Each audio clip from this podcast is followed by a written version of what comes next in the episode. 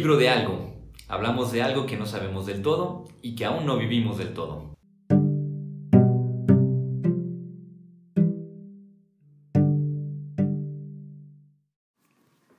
Hola, ¿qué tal? Les damos la bienvenida a nuestro podcast El libro de algo, en el que hablamos de algo que no sabemos del todo y que aún no vivimos del todo.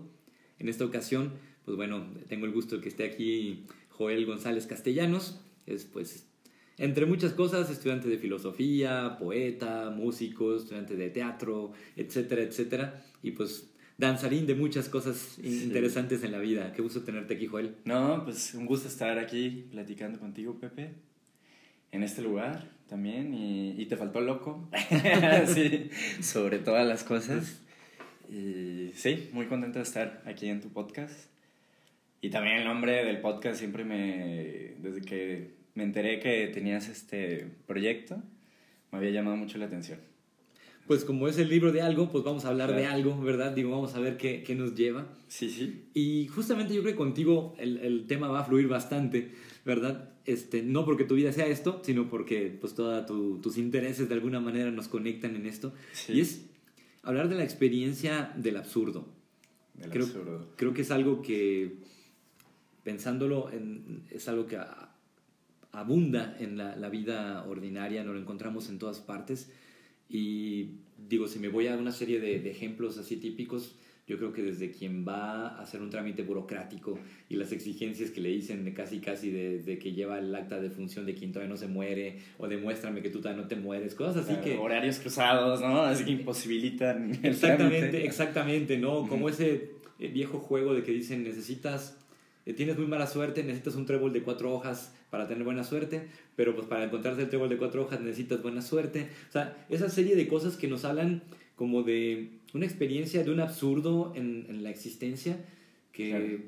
pues que donde parecería que estamos en un mundo que pretende ser mucho más racional, mucho más organizado y que trata de pensar las cosas, en realidad parecería que más bien nos encontramos con juegos de absurdos tremendos. Claro. Y, y que se dan cotidianamente, ¿no? Eh, porque en nuestra cabeza, en nuestros proyectos, todo tiene mucho sentido, ¿no? Yo voy a hacer el paso A, que es estudiar teatro, para en el paso C, pasando por el B, que es eh, aprender mucho, eh, empezar a involucrarme en ese círculo, para que en el paso C se realice aquello que, que quiero llegar a hacer, pero en la cotidianidad eh, vemos que nada funciona como queremos, ¿no? Ten tenemos planeado tomar el autobús a las 3.10 y ya se nos retrasaron 10 minutos y eso hace que un señor nos pidió el peso que a lo mejor ya no nos ajusta el siguiente. Entonces, eh, me gusta eso que dices, que el absurdo se nos manifiesta en el día a día, en pequeñas cositas, ¿no? Y, y tremendo por el hecho de que, pues bueno, parecería que diéramos por hecho que nosotros tenemos, ¿cómo decirlo?, la capacidad de de darle sentido a todo lo que hay, porque hoy incluso se habla mucho de esto, de que pues, uno, uno le da sentido a las cosas, uno es el que los determina, y se puede intentar, pero al final de cuentas, me da, a, mí, a mí me da la impresión de que aunque yo diga, yo le doy sentido a esto, aunque los demás digan que no lo tiene, me da la impresión de que las cosas se resisten a, a, a que les demos sentido. Exactamente. sí. sí, sí, sí, sí, bastante concuerdo con eso, ¿no? Eh, siempre que hablamos del sentido de la vida o del absurdo, hay esta tentativa, ¿no? De nosotros, como tú decías, darle el sentido. Y. Y no sé, me parece que. que vende muy bien. Vende muy bien esta idea de nosotros darle sentido. Pero. De fondo, la, la vida, tarde o temprano, nos desmiente, ¿no? Entonces acabamos esto de nosotros comprar la idea de, de, que nosotros podemos determinar qué sentido va a tener algo, acaba siendo como una, una farsa, ¿no? Una farsa donde, bueno, ya yo dije que esto tenía sentido y aunque ya no esté experimentando que tenga sentido, tengo que seguir fingiendo que tiene sentido en, en Instagram o, o en, en, la pura imagen, ¿no?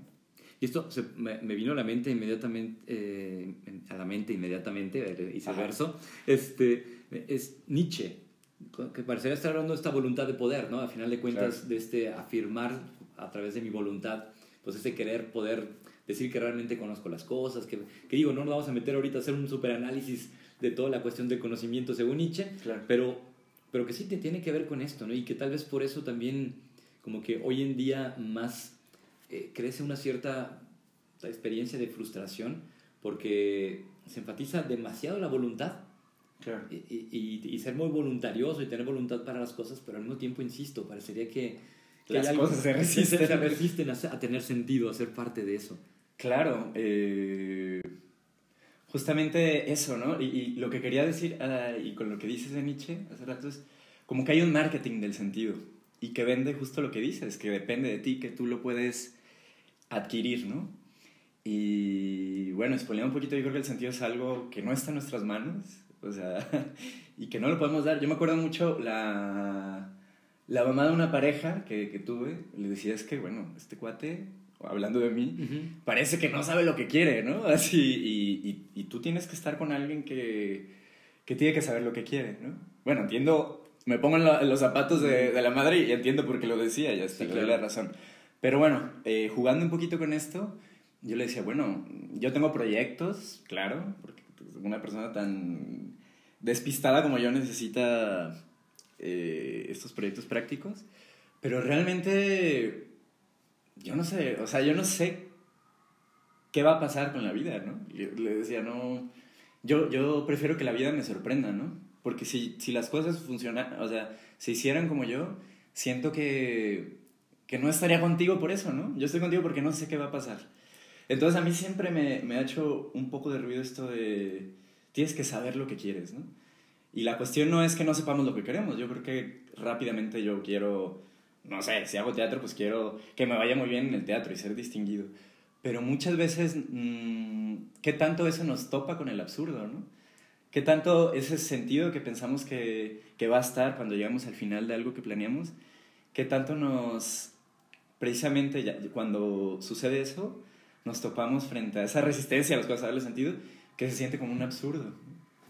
Que de hecho con esto que dices de, de saber lo que se quiere, Ajá. que entiendo que es una, una exigencia que en, en, términos prácticos y en términos de quien quiera bueno, una vida estable y ciertas cosas, y también para alcanzar ciertas metas, claro. se entiende lo que quiere decir, sí.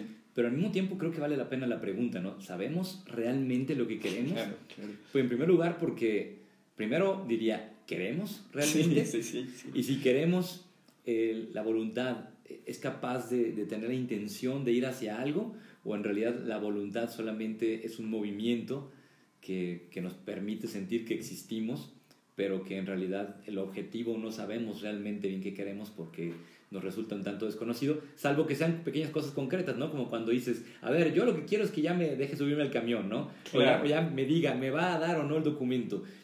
Hasta ese punto, claro. como que en cosas tan con concretas y puntuales podemos decir, sabemos lo que queremos, porque digo, a ver, ¿me va a dar ese documento o no? ¿Verdad? ¿Me vas a decir que sí, me vas a decir que no?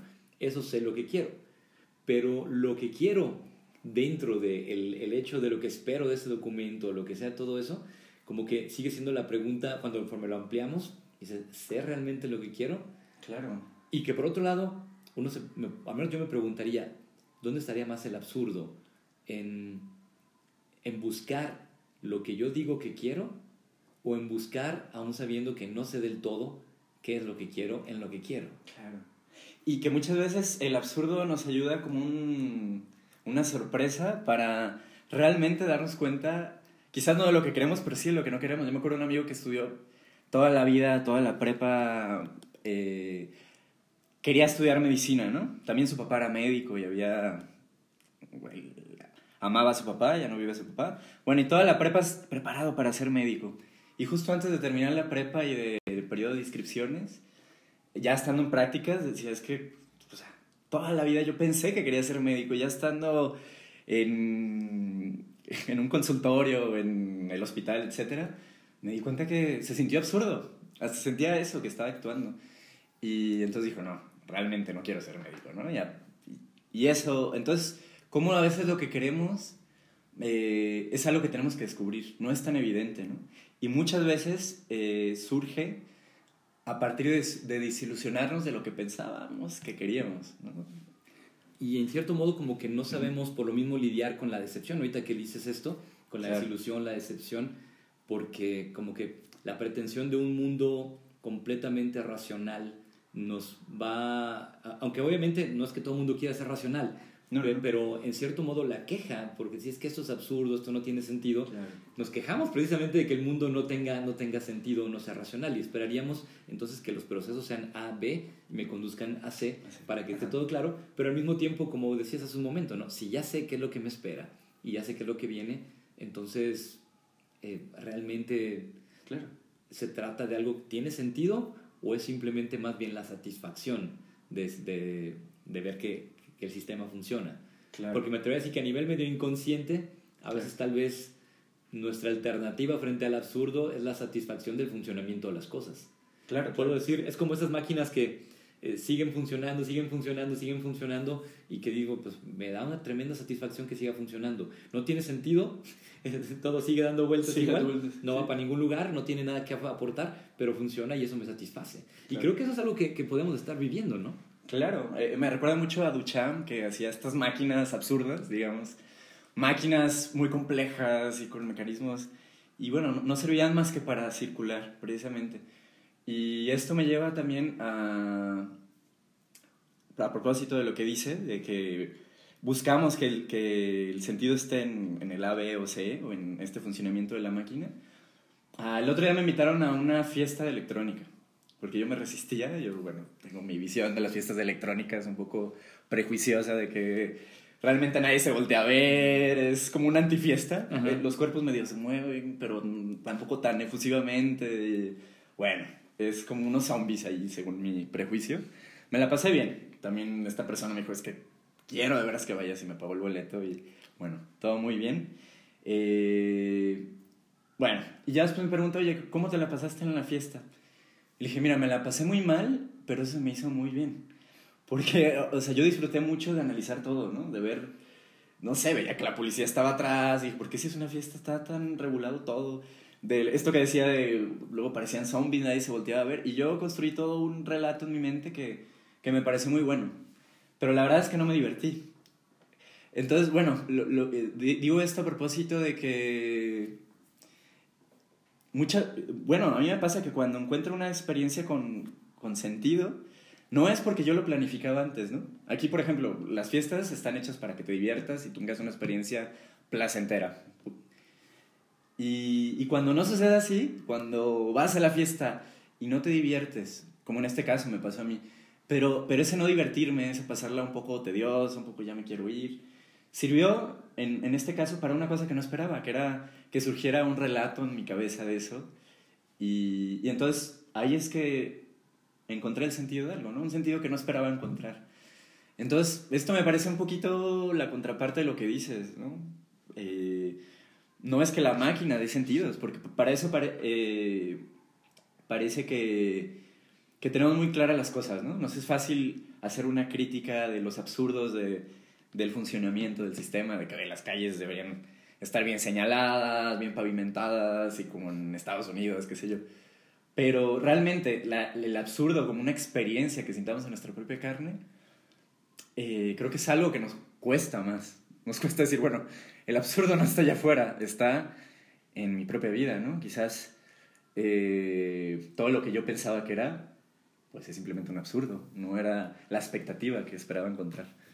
Y que, y que es curioso que lo consideramos como absurdo, insisto, en el momento de la decepción o en el momento en el, Claro. que, en el que no brinda la satisfacción del funcionamiento. Entiendo que habrá quien podrá hacer una, una lectura más racional, digamos, y dirá, es absurdo, sí, no funciona como está esperado, porque no corresponde, como una palabra que no corresponde con otra cosa, ¿no? Claro. Y aquí que nos encontraríamos con el hecho de que ahora nos sobran, eh, me, me gustaba decir que hay una cosa que se llama la anomía, que Sí. no solamente es la incapacidad de nombrar las cosas, sino Claro. que también nos damos cuenta que hoy en día, mientras antes nos sobraban, nos sobraban cosas y nos faltaban pa- palabras para nombrarlas, ahora nos sobran nombres, pero, Claro. no- pero nos faltan cosas. Sí, sí, sí. Y entonces el absurdo también es este, como esta desvinculación en la que nada, nada habla, o, Claro. o lo que todo habla, pero al final de cuentas no dice nada, ¿verdad? Y podemos echarnos un podcast hablando un buen rato y no, y no terminar Y no, diciendo no nada. nada. Y que, y que al mismo tiempo dices, pero, pero la máquina funciona, o sea, hablo, captas mis palabras, entiendes las palabras que te estoy diciendo, hay una interacción, o sea, el juego todo funciona como la fiesta, Claro. y sin embargo, eh, como que sí es necesario que hubiera una especie de satisfacción por el funcionamiento de un sistema, pero al mismo tiempo el mero funcionamiento y esa satisfacción parecerían que no son suficientes para, para hablarnos de, de, que, de que podamos ir más allá del absurdo, ¿no? Pienso en aquellos que dicen, Claro. tengo todo para ser feliz y no lo soy. Que Claro. son que llevan esta experiencia de que todo funciona, todo está bien, tengo todos los elementos, pero parecería que... Que no, o que sea, no. Que, que hay algo. Sí, y. Bueno, yo lo pienso de esto que decías cuando salió el, el disco este de Motomami de Rosalía. Que, bueno, todo el mundo decía, es que hay canciones súper absurdas, ¿no? Este, como la de Hentai, que te quiero, Ray, como. Puras palabras aleatorias, y bueno, ya hay que le encontrar sentido. Parece que estamos hablando del absurdo todo el tiempo. Y como tú dices, que funciona, porque fue, un disco que vendió, te gusta esa música. Pero eh, yo siento que para ir un poquito más allá del absurdo, tenemos que pasar por lo que decías, que es la decepción. Y tenemos que dar, eh, reconocer, y esto es algo más allá de algo racional, sino que es asumir algo que en algún punto la vida puede ser absurda. Por lo menos la vida que estamos llevando, ¿no?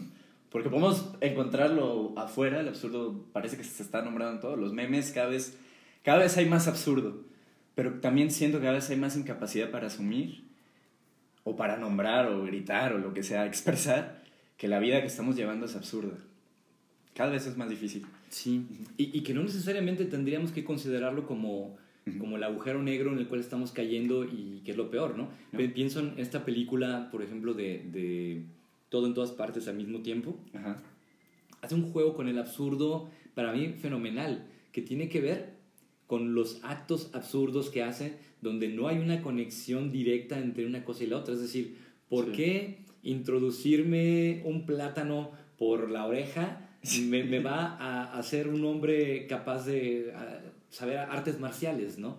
Claro. O sea, dices, no hay una conexión directa, pero al mismo tiempo parecería que cierta variedad de actos absurdos pudieran, como bien dices, abrirnos a la posibilidad de que se active en nosotros un modo de interactuar, de estar en el mundo que no, que no esperaríamos. Claro. Es como si un día, no sé, en una familia que ya está como muy acomodada en ciertas cosas, de repente llega la mamá y les empieza a decir, Quilili, Quilili, y no, y no está diciendo absolutamente nada y todos empiezan a preguntar qué pasa, pero la mamá a través de eso empieza a conectar, no sé, con su parte de, de- de la, infan- de la infancia, o, Claro. o empieza a suceder... Una mamá muy recatada que de Ajá, repente... ajá, empieza con dice- eso, dices, Claro. algo, algo, algo se, se, se desacomoda, ¿no? Claro, claro. Y que a veces es tan necesario, ¿no? Eh, bueno, se me vio una imagen muy graciosa, pero el, el papá de una amiga tiene diabetes, ¿no? Y bueno, y la forma de darse cuenta que tiene ataques, comas diabéticos, no recuerdo la palabra técnica, pero bueno, el caso es que el señor de repente empieza a hacer cosas absurdas, como sonidos raros, hablar cosas que nunca suele hablar, muy graciosas o, o a veces hasta obscenas. Y entonces, bueno, ahí se dan cuenta que está sufriendo el, el coma diabético, pero no solo eso, siento que es cuando la familia, porque aparte eh, su familia es como muy diversa, tiene un hermano gay, eh, otra hermana monja, entonces así como que es, como que en esos momentos donde al parecer empieza el absurdo y bueno, saben que viene el coma diabético, cuando las cosas no funcionan, cuando hay un- algo que, desajusta todo eso absurdamente, es cuando, según ella me cuenta, eh, se tocan los temas que no se podían tocar en la familia, ¿no? A pesar de que la familia funciona muy bien y sea una familia... eh, se toca eso, era necesario ese absurdo, esa interrupción, para que se tocara, no sé, que a lo mejor estaban resentidos el hermano y ella, ¿no? Qué sé yo. Entonces, bueno, me sonó un poquito Sí. a, a eso. Es como, es como un absurdo que nos libera del absurdo hasta cierto punto, ¿no? Claro, Pero claro. No, por, no por el absurdo mismo, Sí. sino por lo que posibilita de, de- de actuar. Digo, pienso en esto, digo, ahorita con lo que estás diciendo, por ejemplo, en las lecturas del, del, del Evangelio, Sí. o sea, si consideráramos simplemente todo lo que fue la, la existencia de Jesús, particularmente la experiencia de la pasión, Sí. o sea, dices, nos encontramos con una serie de relatos, todo lo que son la, la, Sí. pasión de Jesús está llena de, de actos que obviamente podrían tener un cierto significado, no lo voy a negar dentro del contexto judío, sí. pero que considerándolos en nuestra época, eh, pueden ser actos que en cierto modo digan, híjole, pero ¿a dónde va esto, no? Claro. ¿A dónde va esto de que y, eh, aunque todos hablen, tengamos una retórica de decir que el servicio es bueno y que no, y que no vive para servir, no sirve para vivir, tenemos un montón de estos eslogans, pero en el fondo los gestos como el decir, partir el pan y decir, esto es mi cuerpo, dices, ¿a dónde va esto? ¿no? ¿A dónde va esto? O sea, suena hasta extraño, ¿no? Decir, no, eso no puede ser tu cuerpo, o sea, yo no, ¿cómo que es tu sangre? Imagínate que alguien lo haga así en este momento dirías, Exactamente. ¿cómo reaccionaría la gente? qué clase de fetiche te tienes, ¿no? O sea, ¿por quién me estás tomando a mí? Entonces, ese gesto, por ejemplo, o el, de estar dispuesto a afrontar una, una, violencia tremenda sobre sí mismo y que evidencia el absurdo de un sistema penal o jurídico que por un lado eh, funciona Claro. Pero por otro lado no funciona, en el sentido de que funciona porque respeta sus propias normas y en ese sentido es justo. Claro. Pero al mismo tiempo no funciona porque no hace justicia. Entonces, ¿cómo entender una, una, un sistema jurídico que, que, es funcional, pero al mismo tiempo no, no puede procurar justicia? sí. ¿no? cumple lo que, lo que promete al final, aunque funcione perfectamente. Exactamente. ¿Cómo comprender un gesto de, de, un pan que se comparte y que pretenden decir que ese es el, el cuerpo o la vida de alguien cuando dices, oye, pues este pues sí, sí, se, va a acabar y, y, qué sentido tiene que te entregues incluso a, una muerte, ¿no? Es cuando puedes hacer más bien de otras maneras. Claro. Bueno, a mí que, bueno, aparte que ahorita me, me agarras en un periodo de mi vida, ya llevo varios años con esta reflexión, que me estoy reconciliando con el cristianismo. Entonces, eh, esto brinca más, ¿no? En mí. Y bueno, los ambientes de filosofía y todo, todo lo cristiano es absurdísimo. O sea, los argumentos que siempre te dan, lo que te reclaman es, es que es absurdo, ¿cómo Dios va a estar en un pan? O sea, ¿quién dice eso? ¿Quién se lo ocurre? Eso es una locura. Eh, ¿Por qué una cruz? ¿Por qué morir cuando puedes eh, tener una experiencia mística yendo con una sustancia y experimentar cosas grandiosas? Entonces, creo que en, en los evangelios y esto que decías de partir el pan o la misma cruz, todos los evangelios nos están dando cosas que que si las eh, pensamos hoy en día, me recuerda la película de Scorsese, de la última tentación, que está llena de gestos absurdos, como cuando Jesús se saca el corazón, ¿no? Entonces, como que rompe con toda la película. Esa escena, ¿por qué la puso allí, no? Bueno, está inspirada en esta novela, pero, pero si, le, si ponemos atención a, los evangelios y a, a, estos relatos de la pasión, eh, parece que están cargadas de cosas absurdas, ¿no?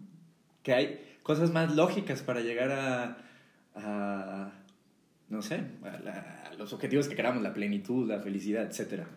Incluso esta de lidiar con un traidor. Claro. O sea, y todavía lo, lo recibe bien, ¿no? O sea, parecería como, dices, ¿qué, ¿qué, qué, está pretendiendo lograr? Y por eso es por lo que algunos luego, por ejemplo, Antonio Piñero, que pues, es un eh, filólogo y experto en textos clásicos, antiguos y todo, que aunque no es creyente, dice, bueno, lo más probable y lo más plausible es que Jesús sí existió. ¿Por qué? Porque la serie de cosas que se dicen que hizo y se dicen de él, la verdad es que eh, pues cualquier organización que quisiera tener futuro no la tendría con semejantes datos. Sí, sí, sí. Entonces se la están jugando demasiado. O sea, por, para que digan esto, señal de que... Pues, claro. tuvo que hacer una impresión tremenda para que se atrevan a, sostenerlo como tal. Y, y, es algo que se dice mucho. Hay este tratado, el tratado de la teología, de, ahorita se me olvidó. De Onfray. De, ajá, de Onfray eh, por ejemplo, cuando habla de Pablo, ¿no? Y yo creo que Pablo eh, dice, son puros absurdos. Pablo dice puras incoherencias. Incluso parece que el lenguaje del cristianismo es la incoherencia. Bueno, luego la articulamos como oximorón. Es decir, en mi debilidad más es fuerte. O sea, y si lo escuchamos realmente alguien que, que ahorita en una junta directiva, se me vino, eh, se crea esto, se toma esto en serio. Bueno, yo voy a mostrar mi debilidad y confío en que esta debilidad, este, no sé, que diga, pues yo la verdad no sé de ventas y no, no sé si vaya a vender esto. Yo creo que cualquiera que funcione con esta lógica, por ejemplo, que se plante en una reunión de marketing, diga, bueno, pues yo la verdad es que este producto no sé si vaya a vender ni nada. Parece que, que va a estar fuera de, de contexto. Se va a ver como un tonto, como un absurdo. Y parece que el Evangelio está lleno de, de absurdos, vaya.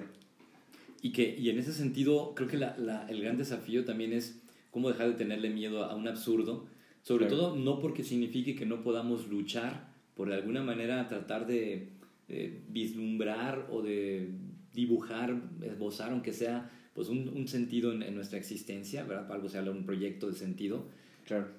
pero que sí implica pasar por esa renuncia a pretender que ese sentido tendrá sentido si y solo si cumple una expectativa o una voluntad. Cuando en realidad, pues bueno, lo que va planteando es, es una apertura, ¿no? Es, Claro. eh, justo hablaba de esto con una- unas muchachas el otro día que me preguntaban de algo y yo decía, mira, curiosamente cuando vivimos en el presente, o sea, y empezamos a hacer planes a futuro y pensamos que si esos sueños se cumplen, esos sueños que se cumplen no son sueños del futuro, son los sueños del presente que tengo ahorita. Por lo tanto, son los sueños que están moldeados por los intereses del presente. Por lo tanto, no, nunca va a haber futuro. Claro, Lo claro. que, claro. lo que estoy queriendo Sí, sí. que haya es un presente satisfecho. Sí, sí, sí. Pero ¿cuál es presente satisfecho? El de ese momento y entonces, como quien dice, estoy desterrando todas las demás posibilidades, cuando en realidad hablar de un futuro implicaría reconocer la posibilidad de, de la insatisfacción de este presente, Claro. aunque habrá cosas que vale la pena luchar por ellas, pero insatisfacción por la apertura a que irrumpa algo que no Sí. forma parte de lo que yo estoy Claro. diseñando o vislumbrando como la idea, el ideal. y que no conocíamos, ¿no? Este, justo eso es lo que platico, bueno, no lo platico tanto porque también luego es, es difícil en el contexto donde vivimos, lleno de, de absurdos, pero que nos impiden ir a fondo en el absurdo, ¿no? ¿Qué nos quiere decir este absurdo, más allá de, si- de- del mismo absurdo? Pero bueno, cuando lo platico, estas cosas que contaba, que me ha acercado más al, al cristianismo y a, eh, y me dicen, bueno, pues es que puedes ir y fumar peyote, ¿no? O puedes Ujú. hacer mucha meditación y alcanzar estados. Digo, bueno, eh, es que me he dado cuenta que lo sagrado o, o el sentido eh, siempre es algo que nunca me espero, ¿no? Y, y va- y me va a llegar donde no me lo espero. Y, y- y creo que eso es lo que más me, me llama del cristianismo, ¿no? Estos absurdos, como, como eso, como, como Jesús puede ser hombre y Dios. o sea, y, y, y es en experiencias de mi vida do- donde menos me, me lo imagino va a llegar un gesto que puedo considerar, bueno, esto, esto vale mucho, ¿no? Esto es sagrado, ¿no? O le quiero, o sospecho que es sagrado. Me acuerdo mucho que hablabas de la sospecha el otro día. Eh, y por eso, por eso me atreve el cristianismo, porque siempre llega donde menos me lo imagino, absurdamente, pero, pero carga de un sentido que no esperaba tampoco encontrar.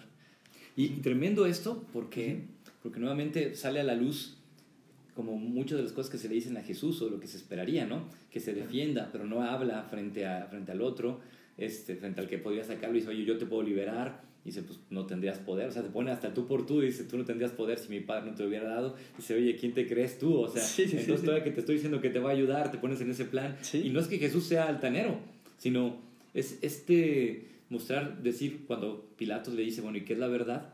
Pues en cierto modo me parece que es que lo que está diciendo el texto es que Pilatos es incapaz de entender el lenguaje de la verdad, porque dice, Claro. eh, en este tiempo podríamos decir que es la verdad, pues cada quien dice su verdad, o cada quien decide qué es, o la verdad es lo que dice el poder, o la verdad es el dinero, o, Claro. pero lo hacemos de, de- de- de tal manera que parecería que todo depende tanto de nosotros, que por eso también decimos, pues no hay Claro. la única salida al absurdo es lo que hago yo.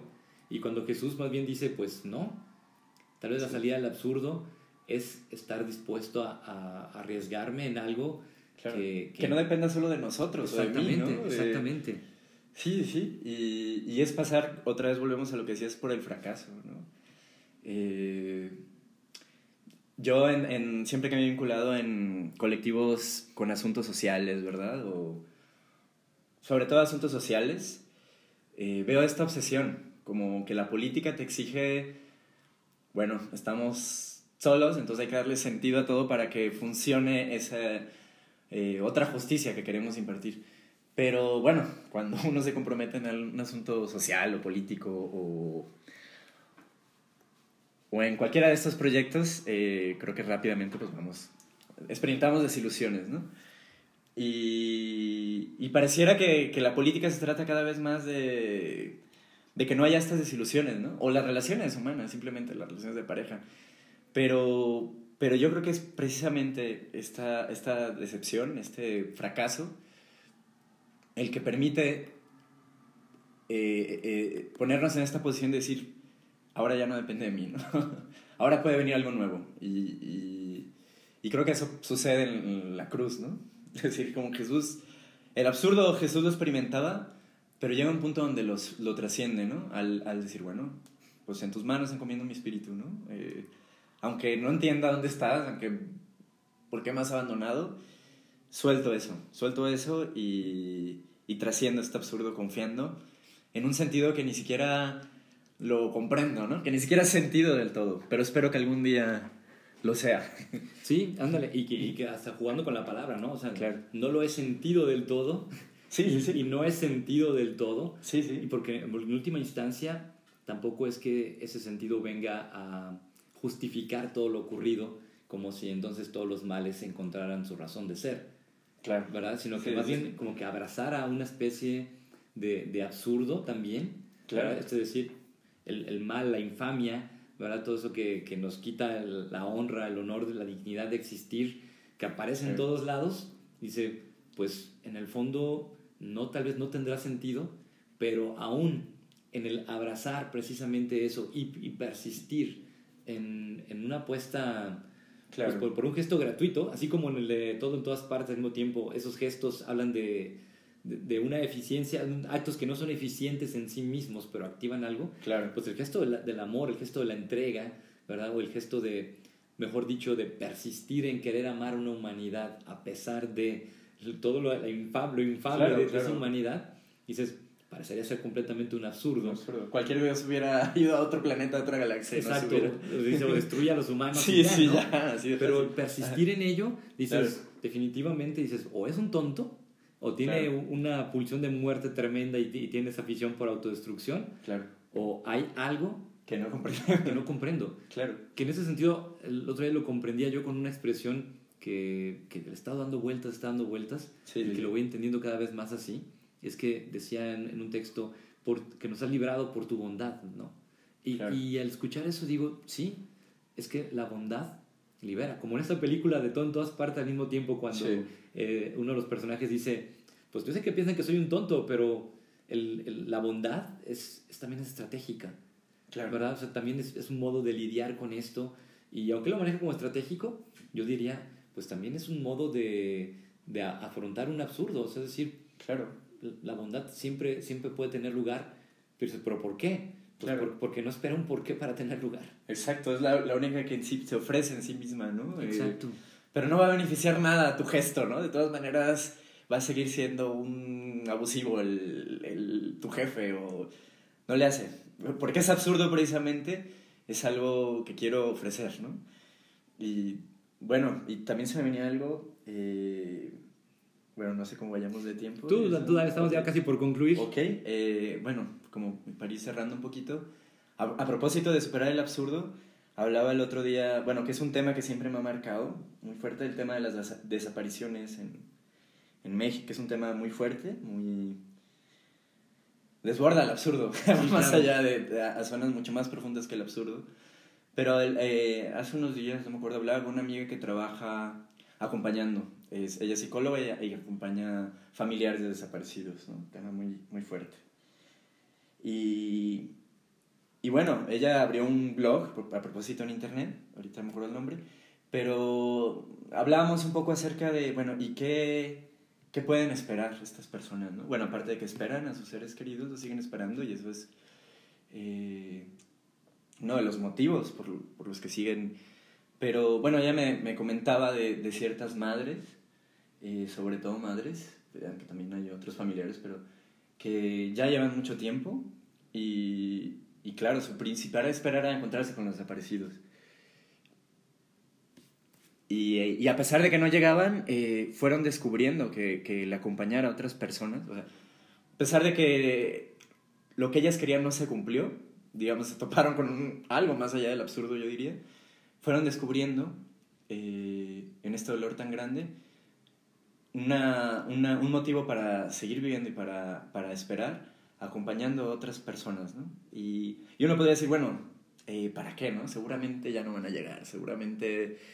eh, pero yo, yo estoy convencido de que estas madres, eh, aunque para todo mundo es absurdo, porque también ella me contaba que hay gente que es eh, muy agresiva con esta gente, o pues, ¿por qué siguen haciéndolo, no? Ya están muertos.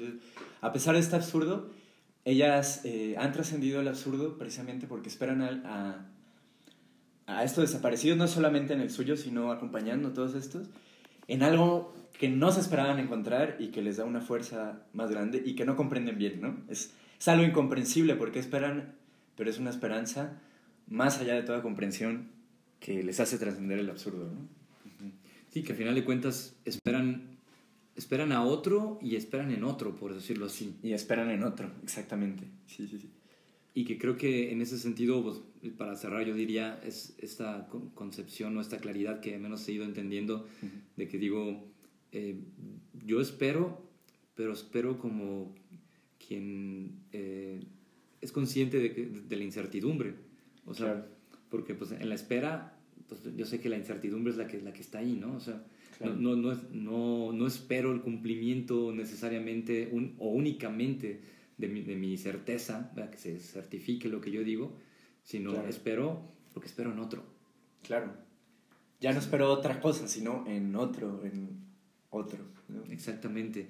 Y que es donde tal vez el sentido emerge, porque ya no es una cuestión que hago únicamente yo, sino porque parece que hay otro que responde a ello, ¿no? Como cuando nos da mucho gusto porque dijimos algo y finalmente alguien responde y, y, realmente entendió lo que estábamos queriendo decir. Claro, claro. Y, y, bueno, y no sé, y en muchas relaciones...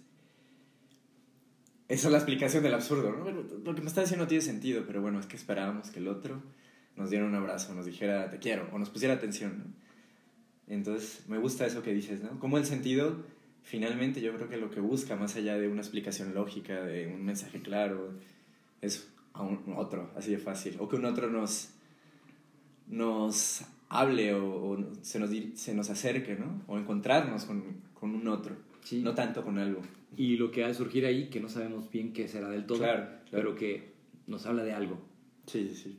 Pues ahora sí que el tiempo se nos vino encima. Sí, sí, sí. Este, pero qué padre, digo, porque creo que hemos podido platicar bastante y bueno, pues gracias por acompañarnos, Joel. No, gracias a ti, Pepe. Muy contento y bueno, sigan en este podcast. Hasta la próxima, muchas gracias.